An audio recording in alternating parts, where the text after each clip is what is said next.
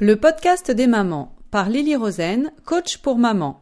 Épisode 20 Le futur.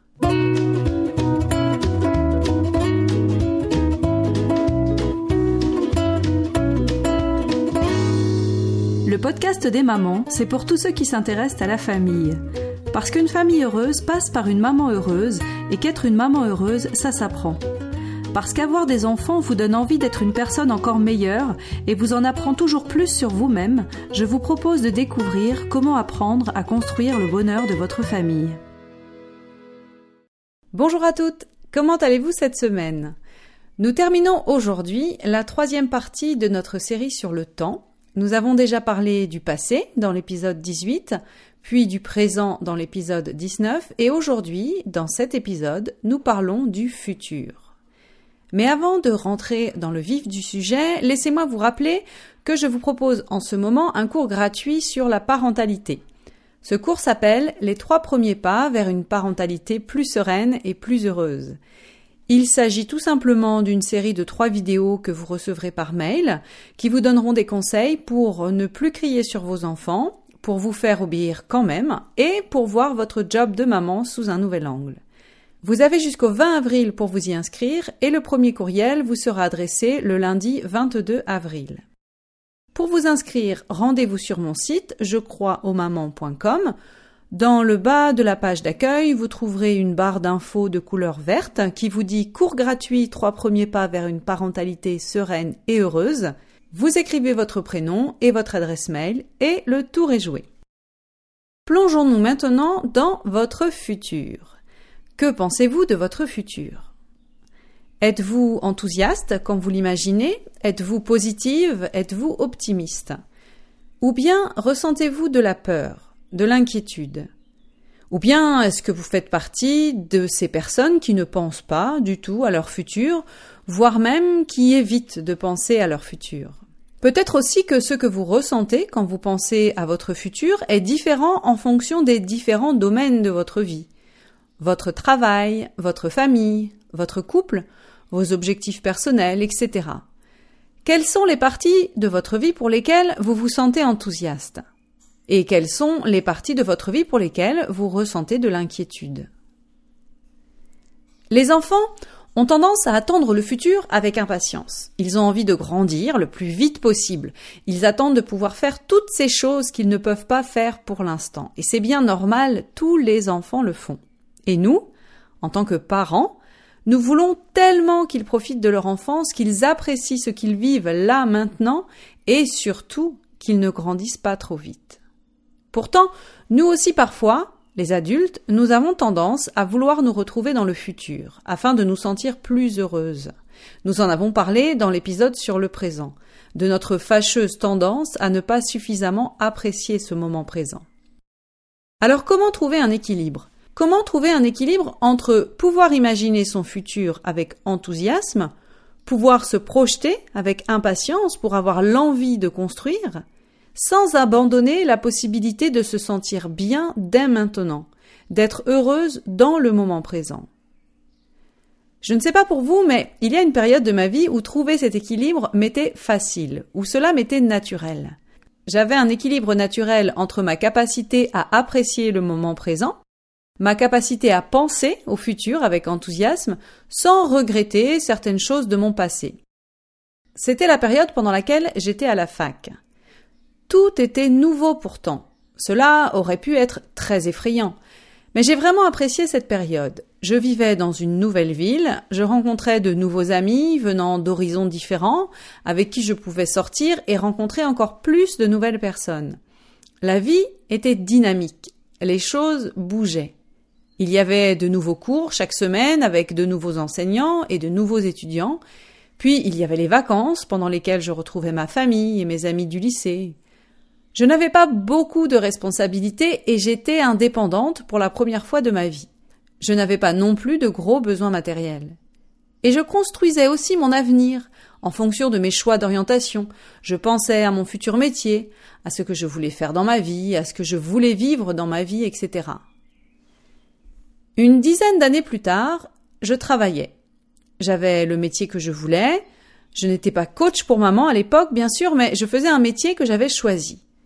J'ai également rencontré mon conjoint, dont je suis tombée amoureuse, et nous avons décidé de vivre dans un endroit que nous aimons tous les deux. Puis nous avons eu notre fille que nous adorons. Bref, j'avais réussi à construire ce à quoi j'avais rêvé. Et pourtant, je ne me sentais pas épanouie. Je ne me sentais pas épanouie, mais plutôt frustrée, stressée la plupart du temps. Je ne me sentais pas moi-même, et j'étais loin d'être sereine. Pourquoi cela? Tout d'abord, je trouvais ma routine quotidienne très éprouvante. Se préparer, préparer ma fille, avoir toujours l'impression d'être en retard, de courir après le temps, partir au travail et revenir, devoir cuisiner tous les jours, m'occuper de la maison, du ménage, faire le linge chaque semaine, le repasser chaque semaine, puis trouver des activités à faire en famille, prendre soin des autres, gérer les crises de ma fille, réussir à être une bonne maman, réussir son éducation, être attentionnée à l'égard de mon conjoint, avoir une vie de couple épanouie, trouver du temps pour moi, ne pas réussir à dormir le soir tout en me sentant épuisée tout ce que j'avais voulu construire, tout ce que j'avais voulu être, être une maman, être une conjointe, avoir mon travail, tout cela, je l'avais désiré et pourtant cela ne me rendait pas heureuse. Et cerise sur le gâteau, je me sentais coupable de ne pas me sentir heureuse, car j'étais capable de reconnaître la chance que j'avais sans pouvoir l'apprécier. Avez-vous déjà tracé la chronologie de votre vie? C'est un exercice que j'ai fait à l'époque parce que je cherchais des solutions à mon mal-être, bien sûr.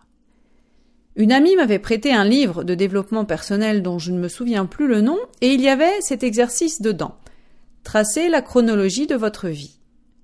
J'ai dessiné une ligne, j'ai commencé par mon enfance, puis j'y ai inscrit les événements marquants de ma vie, et enfin j'ai terminé avec ma vie de famille, ma vie actuelle. Et ensuite, avec cet exercice, je me suis rendu compte que je n'avais aucun futur en tête, que je n'avais aucune idée de ce que je voulais pour la suite, de la personne que je voulais être, de ce que je voulais faire. Je n'avais aucun projet, aucun objectif. Et prendre conscience de cela, je vous avoue que ça m'a fait un choc. Comme si ma vie s'arrêtait avec ma famille et mon travail. Comme si ma vie s'arrêtait à être une maman, une conjointe et à travailler. Et comme cela ne me donnait pas satisfaction à cette époque, par conséquence, je passais tout mon temps à essayer de me sentir bien comme par le passé, de me sentir comme j'avais eu l'habitude de me sentir avant. Alors que ma vie avait changé. Quelle énergie je dépensais alors à ne pas me sentir bien, à créer mon mal-être. Souvent mes clientes ont des pensées du même type. Elles se disent avant, j'étais plus drôle, j'étais plus spontanée, j'étais naturellement plus heureuse. Ou encore, je voudrais retrouver mon état d'esprit d'avant, lorsque j'étais plus jeune. Je voudrais, comme auparavant, pouvoir être plus sportive. Ou encore, je voudrais que mon mariage soit comme au début de notre relation. Si vous aussi vous êtes comme moi, et comme ces mamans qui suivent mon programme de coaching, dites-vous ceci. Vous n'êtes pas supposé retourner en arrière. Vous n'êtes pas supposé être la personne que vous étiez il y a dix ans. Vous êtes une personne différente aujourd'hui, et c'est tant mieux. Et la personne que vous étiez il y a dix ans n'est pas la personne que vous êtes supposé être aujourd'hui. Vous avez eu des enfants, votre silhouette n'est pas supposée être celle que vous aviez avant vos grossesses. Votre silhouette est censée être différente. Au lieu de vous focaliser à redevenir la personne que vous étiez, Concentrez-vous à devenir la personne que vous voulez être, à devenir une nouvelle version de vous-même. Vous ne pouvez pas revivre le passé. Vous êtes la même personne tout en étant différente. Vous avez plus d'expérience, vous êtes plus réfléchie, vous êtes plus forte. La personne que vous étiez vous a mené là où vous en êtes aujourd'hui. Et le but de notre vie n'est pas d'être enfermé dans un cercle sans fin condamné à reproduire notre passé, mais bien de continuer à avancer en suivant notre ligne, notre chemin. Donc, au lieu d'essayer de retrouver votre ancienne personnalité, de retrouver votre mariage comme à ses débuts, ou bien de revenir à votre ancienne silhouette, décidez de devenir une nouvelle version de vous-même. Décidez d'y inclure des choses de votre passé qui vous plaisent, mais dites-vous que cette nouvelle version sera encore meilleure que l'ancienne, plus forte, plus passionnée, plus sympathique. Lorsque nous nous focalisons sur le passé, nous cherchons des preuves dans ce passé de ce que nous savons faire, et cela nous limite à faire, à reproduire ce que nous avons déjà fait. Lorsque nous nous focalisons sur le futur, nous partons du présent, de ce que nous savons faire, tout en nous laissant la possibilité de faire des choses nouvelles. Lorsque nous nous focalisons sur le passé, nous utilisons également nos échecs comme des preuves de notre incapacité à faire certaines choses. Si vous vous dites des choses comme j'ai toujours été comme ça, je ne suis pas doué pour, je n'ai jamais été capable de, vous regardez votre passé afin de vous prouver que vous n'êtes pas capable de faire certaines choses. Mais peut-être avez-vous envie d'apprendre à les faire. Tout problème a une solution. Il n'y a rien que vous ne vouliez faire, que vous ne vouliez être, ou que vous ne vouliez avoir qui soit impossible si vous êtes prête à faire ce qui est nécessaire pour l'atteindre.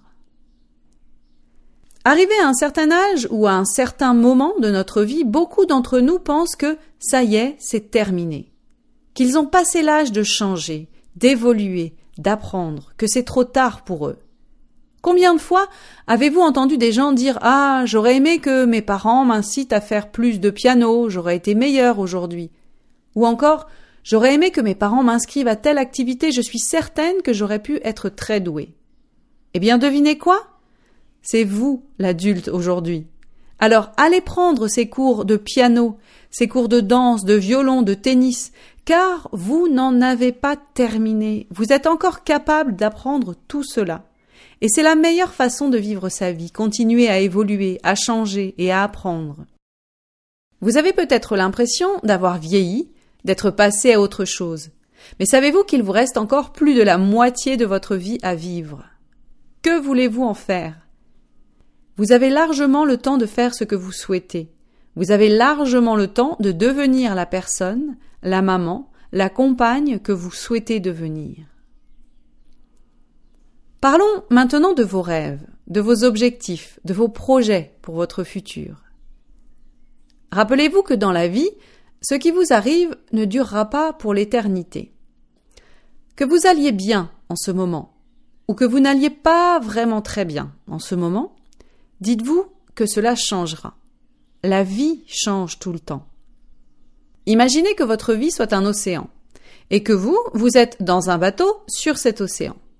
La mer est parfois calme et parfois agitée. Il y a parfois du soleil et parfois c'est la tempête. Vous avez deux options possibles sur ce bateau.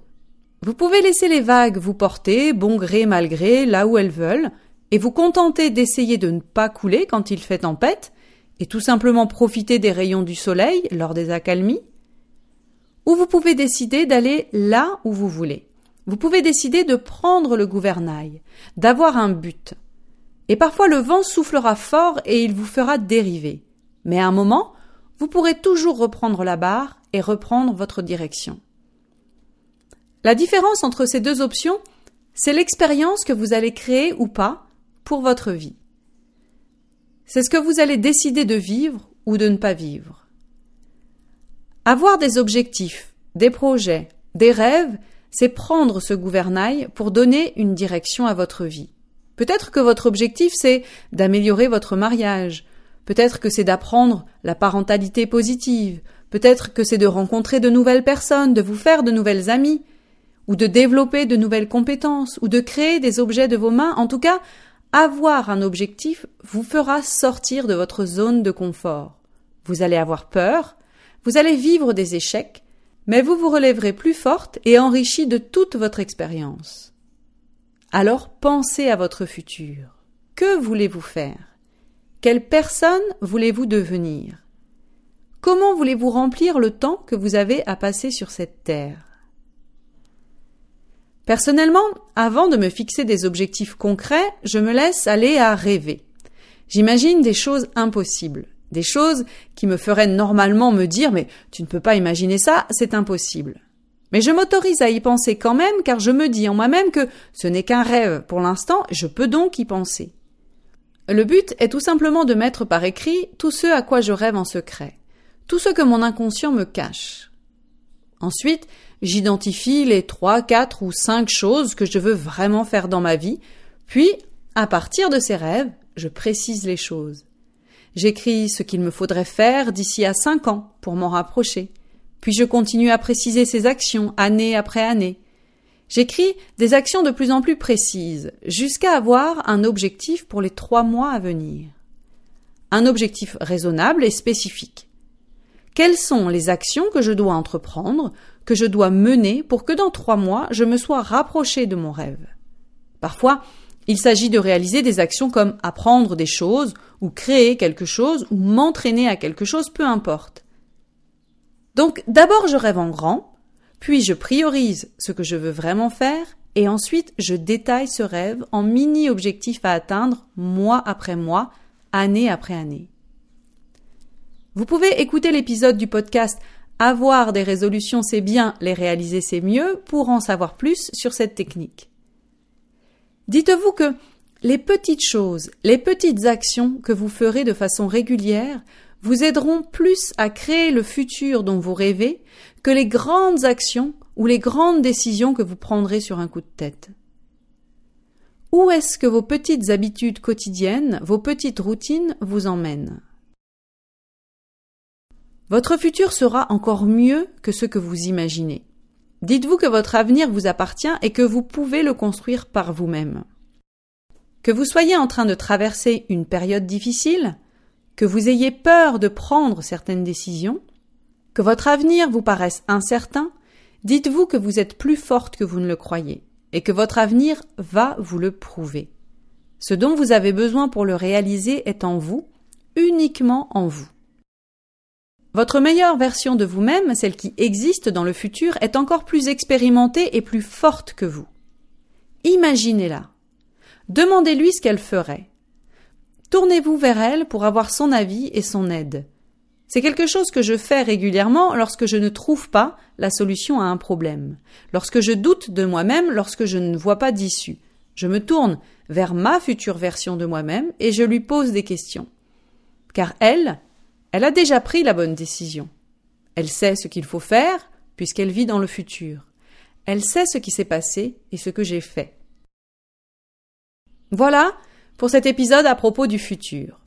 Avant de vous laisser partir, je vous encourage à venir parler de votre futur avec moi lors d'une mini-session de coaching gratuite. Car comprendre tout cela, en théorie, c'est bien, mais l'appliquer à votre vie, c'est autre chose. Et mon petit doigt me dit que je peux vous y aider. Alors rendez-vous sur mon site je crois au pour réserver votre mini-session. Attention, il n'y a que trois mini-sessions gratuites chaque semaine. Merci à toutes et à la semaine prochaine.